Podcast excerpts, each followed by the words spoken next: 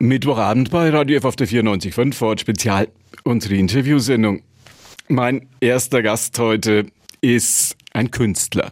Wenn man in diesen Tagen in der Stadt unterwegs ist, hat man den Eindruck, alles fast wie immer, Baustellen überall, Läden offen, selbst in den Straßencafés gibt's schon wieder das ein oder andere zu sehen. Der Club spielt auch wieder Abstiegsgespenst, stilecht mit Geisterspielen. Allein die Bühnen, sie bleiben leer. Einer der Künstler, der auf den Bühnen zwischen Wien und Kiel ein gefragter Mann ist, oder war, muss man vielleicht sagen, ist Matthias Egersdörfer. Viele Hörer kennen ihn auch aus dem Tatort und er ist jetzt bei mir am Radio F-Telefon. Guten Abend nach Fürth, war eine lange Vorrede. Grüß Gott, Herr Moosberger, nach Nürnberg.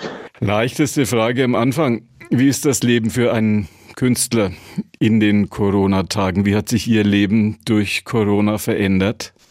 Ja, manchmal fühlt sich's an wie äh, ziemlich verlängerte Weihnachtsferien im, im, im, im sonnigen Mai, aber dann äh, ist doch wieder, gibt es dann doch wieder Einbrüche und dann wird sich klar, dass das äh, einfach nicht klar ist, wann irgendetwas äh, wie eine geregelte Arbeit wieder anfängt. Also wenn man so wie ich abhängig ist, dass irgendwelche Leute nebeneinander sitzen dürfen und auf eine Bühne hinaufschauen zusammen.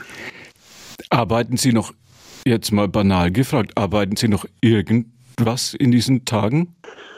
Also ich wache immer früh auf und mache dann ein Filmchen meist oder mache einen Bildbeitrag mit Text äh, auf den, auf den äh, in, in dem Internet darinnen und äh, da von diesen Filmchen hab, durfte ich äh, jetzt, glaube ich, sechs oder sieben oder vielleicht waren sogar acht, wurden dann beim Ringelstädter gezeigt in seiner Sendung und dann gab es noch ein paar andere Filmchen, die ich für irgendwelche anderen Zwecke gemacht habe.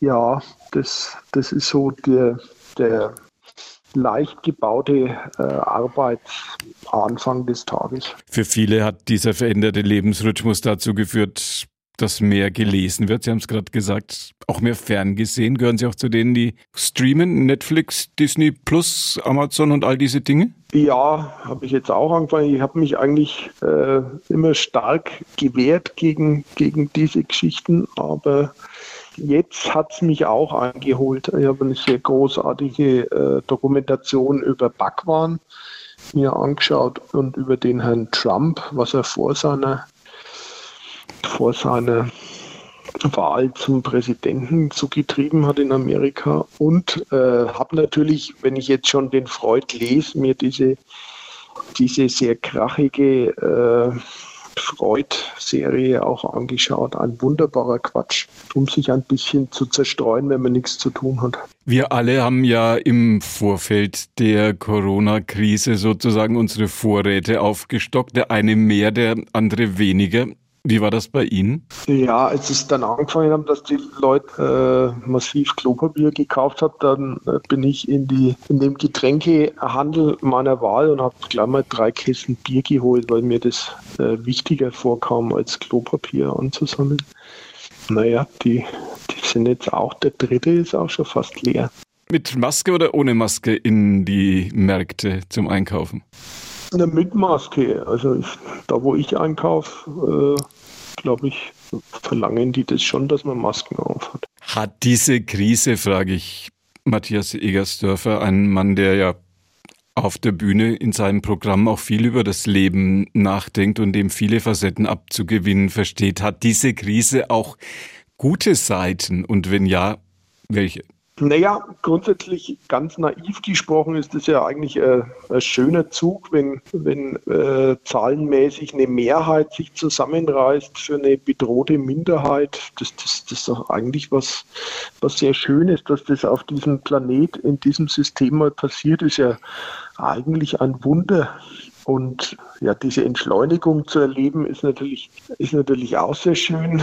Äh, ja, wenn man, wenn man jetzt nicht unbedingt Angst haben muss, dass man verhungert oder nicht weiß, wie man, wie man die Lebenskosten reinkriegt, weil, weil, man, weil man pleite ist, dann ist es, glaube ich, äh, mit, diesen, mit diesen romantischen Gedanken, äh, da ist es nicht weit her. Also äh, irgendwelche Leute, die zum Beispiel Technik und Licht äh, für irgendwelche Veranstaltungen gemacht haben, die, die müssen jetzt wirklich schauen, wie sie, wie sie, wie sie ihren Lebensunterhalt bestreiten. Und ich glaube, die sind fern von solchen schönen geistigen, romantischen Betrachtungen der Krise. Oder mein, mein äh, Freund, der im, im Pflegeheim arbeitet, also das ist alles andere als beschaulich. Und wenn der frei hat, dann, dann schnauft er mal lange aus. In welchen Momenten in diesen Tagen sagen Sie, jetzt reicht's mir langsam? Ja, an den Punkt komme ich ja nicht hin. Also das scheint mir alles, muss ich ja mit äh, knirschenden Zähnen zugeben, das scheint mir schon ganz vernünftig, das so zu machen. Also ich, ich kann mich dagegen nicht auflehnen.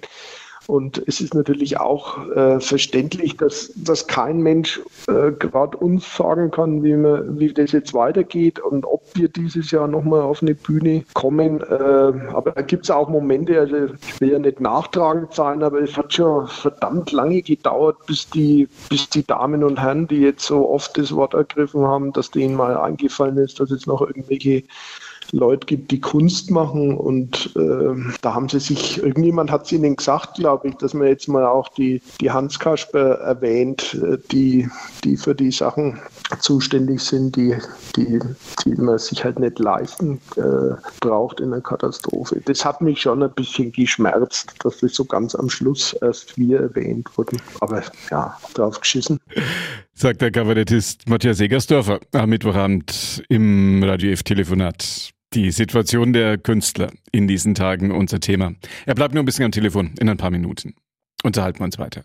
Wie ist das, wenn man Tag für Tag, Sie hatten ja, weiß Gott, viele Auftritte, das wird auch wieder kommen, sind wir alle sicher, aber im Augenblick ist das ja das Gegenteil davon. Wie ist das, wenn man mit vielen Auftritten und viel Publikum unterwegs war und man ist plötzlich auf Null? Naja, das äh, sprengt ja einen Rahmen, der, also so lange Urlaube mache ich in der Regel nicht, wie, wie diese Pause, die jetzt angefangen hat. Und es ist ähm, eigentlich immer schön, zwei, drei Tage in der Woche unterwegs zu sein. Man freut sich dann auch wieder, wenn man heimkommt und äh, das fällt jetzt halt alles weg. Man ist nur noch daheim und ähm, ja, kann kurz spazieren gehen, aber landet dann natürlich auch wieder daheim. Und das ist ein wenig ungewohnt und das geht mit der Zeit auch ein bisschen auf den Sack. Ja. Wie halten Sie Kontakt zur Familie, zu Freunden? Wie sieht das bei Ihnen aus? Naja, jetzt dürfen wir sich ja wieder treffen. Äh, so viel ich weiß, dass man sich ja mit einer Person oder, oder äh, äh, treffen und dann treffen wir uns halt oder telefonieren oder was man halt macht. Ja. Lesen Sie mehr als sonst? Gucken Sie mehr? Alle alten Tatorte nochmal durch? Filme, Serien, Musik? Das ist ja das, also, wo sich viele hinflüchten. Ja, also Filme, in denen ich mitspiele, äh, habe ich gerade gesteigertes Interesse, mir, mir sowas anzuschauen. Ich habe jetzt gerade äh, angefangen, die gesammelten Werke von Sigmund Freud äh, zu lesen. Da, das, ist a, das sind ein paar Bücher hintereinander. Also habe mich da schon eingerichtet, dass das dass das auch ein wenig länger geht und schaue sehr gerne äh, äh, Cheers. Das ist, glaube ich, eine, eine Sitcom aus den 80ern, dürfte es, glaube ich, gewesen sein. Und das, das erfreut mich, das erfreut mich sehr. Sind die Musiker, sind die Künstler, sind die Schauspieler, sind es diejenigen, die in dieser Krise am weitesten hinten stehen? Meine Baustellen laufen wieder, Supermärkte laufen, Arztpraxen laufen, Busse fahren. Wir senden unsere Hörfunkprogramme. Allein es darf keiner auf die Bühne. Ja. Naja, ist wahrscheinlich schon so. Ja. Was fällt Ihnen bei Kekulé und Charité ein? Charité ist, glaube ich, irgendeine Serie aus dem, auf, aus dem ähm, kann man auch irgendwas streamen oder in irgendeiner Mediathek gibt es, glaube ich, eine Charité-Serie äh, und ich, mich, ich wurde mal in Berlin, habe ich beim Weizenbier trinken eine Wespe verschluckt und ich glaube, da wurde mir in der Charité das Leben gerettet. Ist doch eine gute Adresse. Ich glaube, das eine ist ein Virologe und an der anderen gibt es Virologen, die in unseren Medien sehr präsent sind. Heißt das, Sie verfolgen die virologisch-wissenschaftliche Diskussion über Corona nicht allzu sehr?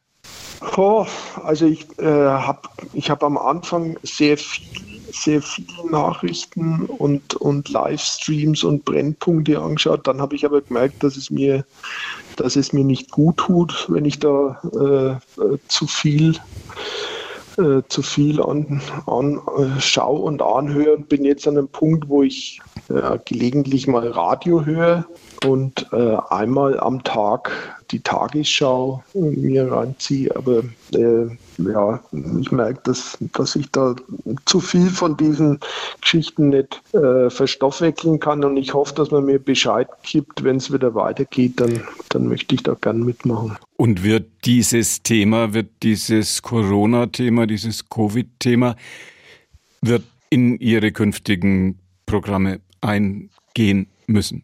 Ja, das ist eine gute Frage. Also äh, das hat mal der Plattenhändler meines Vertrauens hat er schon gesagt, dass er Angst hat, dass wenn das alles vorbei ist, dass, dass es endlos lange dauern wird, wie, dass die Spaßmacher ihre Corona-Witze noch raushauen. Das ist die wirklich die Frage, wenn es wenn das mal vorbei ist, ob dann jemand noch äh, Scherze über Corona äh, hören will. Also ich glaube, man muss das in irgendeinen, in irgendeinen zeitlosen Rahmen äh, setzen und versuchen, gewisse Worte äh, zu vermeiden und diese, diese, äh, äh, diese Aspekte des Össins und, und, und der Weisheit, die aus dem Ganzen herausschwappen, dass man das abschöpft und dann vielleicht in einen Kontext schafft, wo man sagt, da kann man vielleicht dran denken, aber man muss nicht unbedingt. Haben Sie schon Corona-Witze gehört?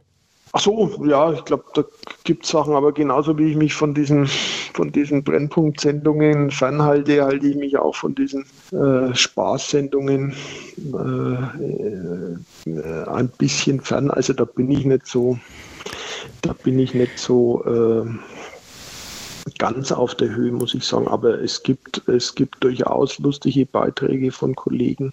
Sigmund Freud wird Ihr Begleiter sein für die kommenden Monate. Ja, genau.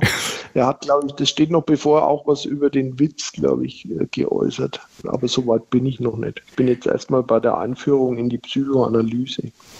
Letzte Frage an Matthias Egersdorfer.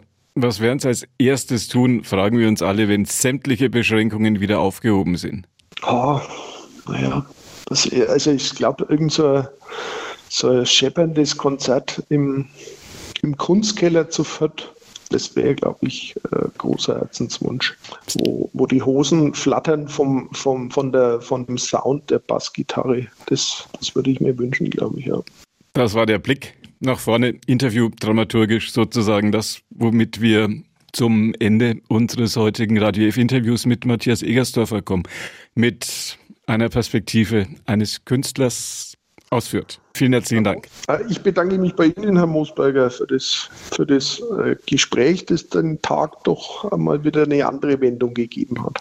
Grüße nach Fürth. Die heutige Episode wurde präsentiert von Obst Kraus. Ihr wünscht euch leckeres, frisches Obst an eurem Arbeitsplatz? Obst Kraus liefert in Nürnberg, Fürth und Erlangen. Obst-Kraus.de